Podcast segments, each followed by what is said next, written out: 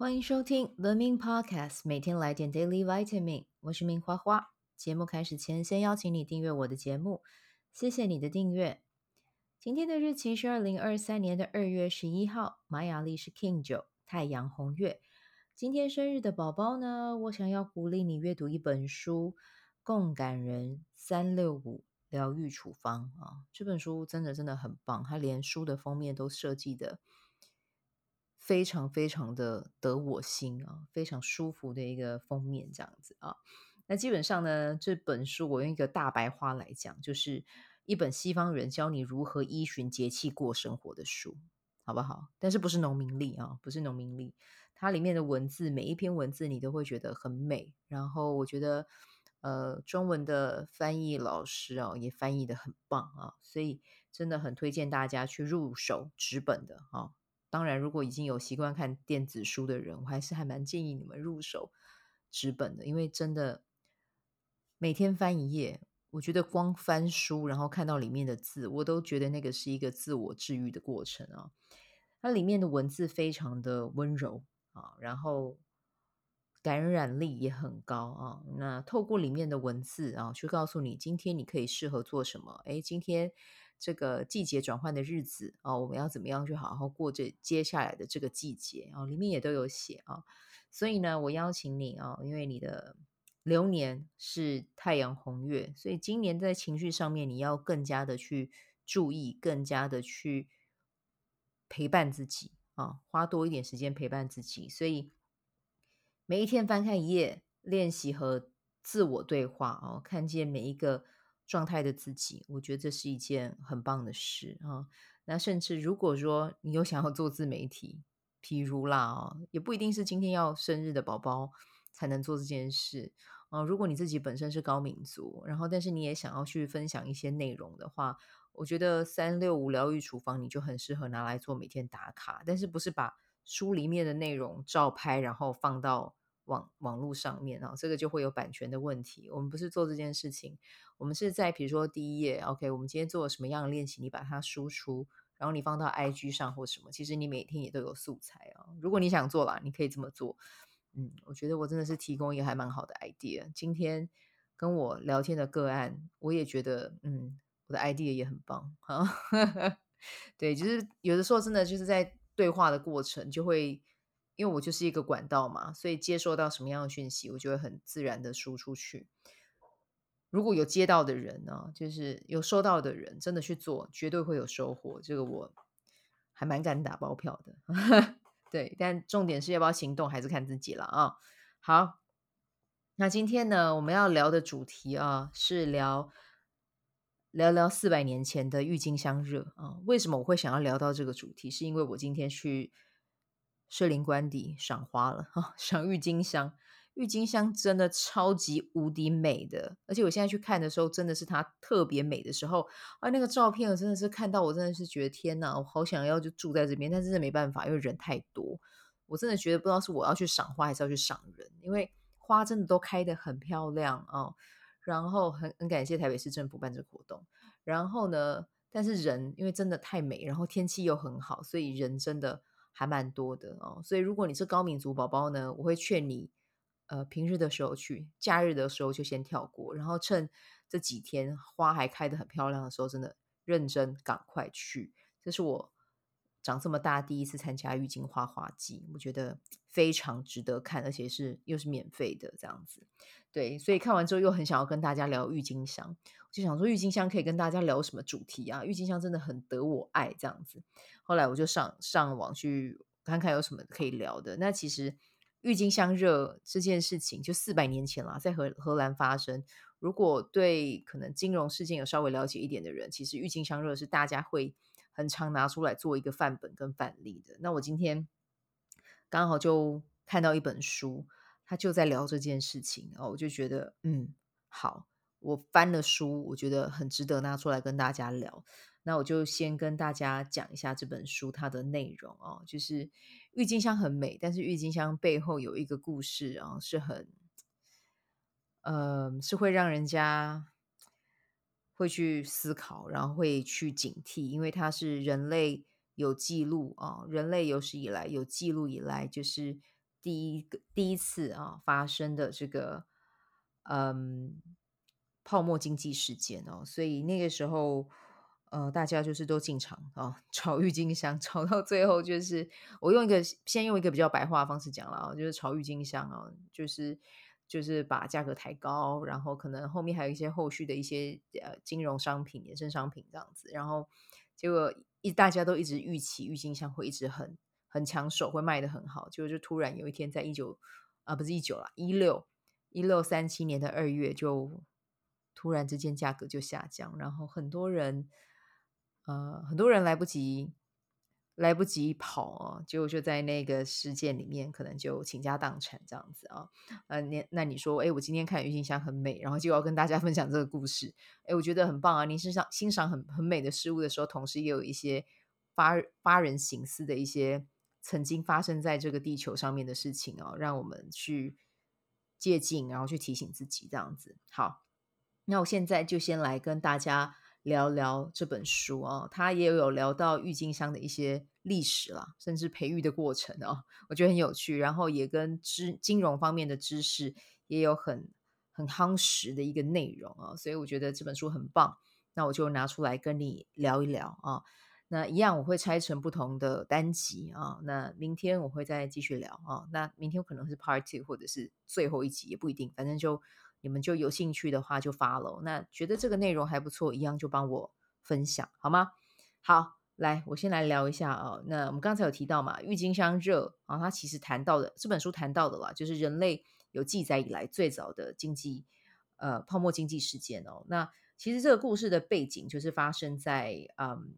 一六三零年的荷兰哦，那其实呢，早在一千六百年的初期的时候，荷兰已经成功培育了非常多不同品种的郁金香啊！我甚至在书上面看到有五百种不同的品种，真的很多。然后呢，嗯，因为其实郁金香让人家看的就是一种很欣赏、很美的花种嘛，啊，那那个时候的呃。就是皇宫贵族哦，也也觉得哎，把这个摆摆在自己的身边看，就是其实那也是一种很赏心悦目的感觉。然后它也代表着阶级嘛啊，所以呢，那个时候已经有一些聪明的商人呢、啊，有嗅到商机，然后开始把球根啊外销到神圣罗马帝国，甚至还有外销到北美、地中海、鄂图曼帝国啊。那也因为这样子，所以供给量就呃逐步增加嘛。那这个就是一个商业行为啊，就是后康道相报，就有得赚，就越来越多人就投身进去这个商业的模式啊。好，那其实呢，在那个时候的荷兰，它还有一个背景啊，就是当时荷兰其实贫富差距是非常非常大的哦。我们在这边先分享一个当时在荷兰的一个薪资的状况啊。在那个时候的一家五口，他们其实。呃，这本书里面有分享哦，就是在呃一家五口要维持生计的话，其实他们会需要两百八十的荷兰盾啊。那在一个荷兰的蓝领阶级每年的年收入哦，其实差不多就是三百荷兰盾。其实你看这样加加减减哦，其实这个数字也没有到很多。但是呢，你要想到一件呃，但是那个时候的。社会环境背景了，那个时候蓝领工作者其实他们的收入不是要拿来养家而已，他们是还要把收入其实要投很多的钱进去到类似现在的工会单位，但是这个工会单位拿到钱到底在干嘛？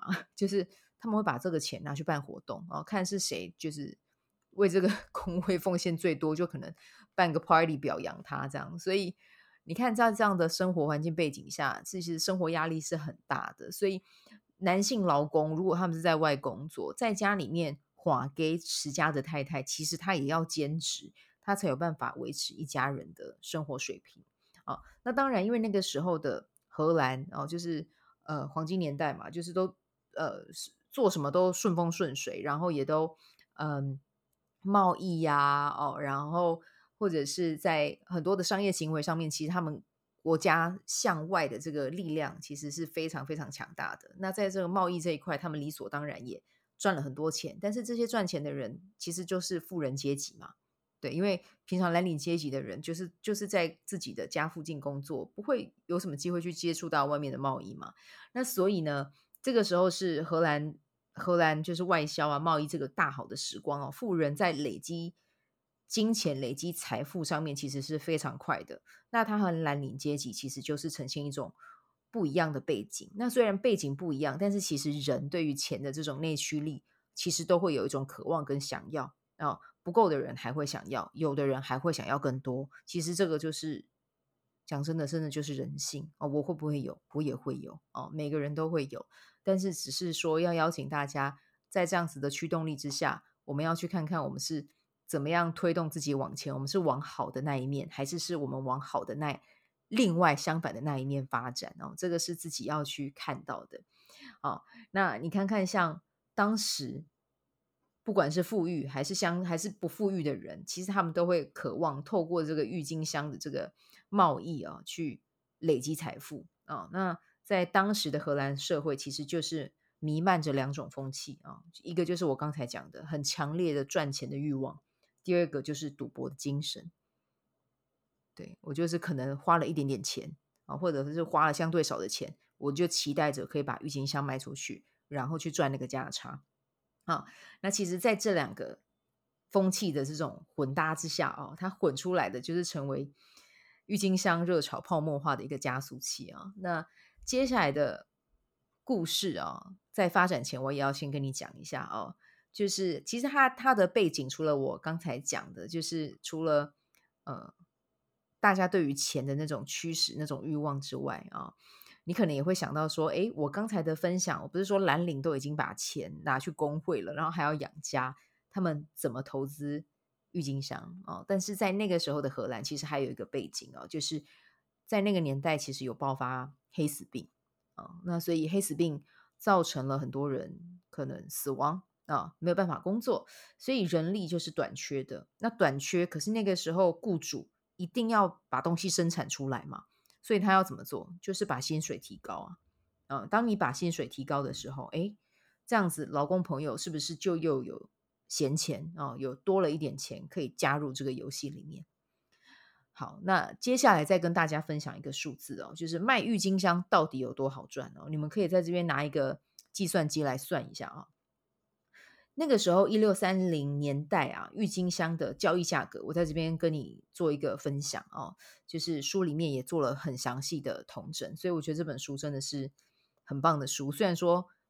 呃，看评价好像还没有那么多人读过，因为它的内容可能比较硬核一点。但是我觉得这本书很很棒，我读了我很喜欢，就是又可以长我的知识，然后又可以去了解当时候的社会背景这样子。好，我先来跟你聊一下啊、卖郁金香到底有多好赚？来，我们来拨一下算盘，拨一下计算机啊、哦，看一下，按一下计算机了啊，不用拨，按一下计算机看一下当时的交易价格哈、来，那个时候呢，花十五荷兰盾。买进郁金香品种哦，就是一个品种叫做总司令。你转手卖，你可以卖到一百七十五荷兰盾。还有一个品种叫做莱顿的红与黄，它可以从原本的四十五荷兰盾涨到五百五十荷兰盾，五口坦不？比那个时候蓝领一家五口一年要用的钱还多。然后还有另外一个品种啊、这名字听起来就很帅气啊、它叫大元帅。大元帅呢，他从原本的九十五荷兰盾卖到九百荷兰盾，诶，很多对不对？很好赚对不对？来，我跟你讲，最有名的品种来了，这名字听起来就很霸气。永远的奥古斯都，它的球根价格一九三三年卖五千五百元，诶，一九三七年，也就是我们泡沫化的那一年，它卖到一万块。嗯看到这个金额，你觉得你会不会心动？你自己说。我点头。对，但是点头如果跑得慢，就会产生我们明天要分享的下一集的下场。好，所以呢，这边是我想要先跟大家聊的关于这个郁金香热在那个年代发生的这个前因后果。我们先聊一个前因啊。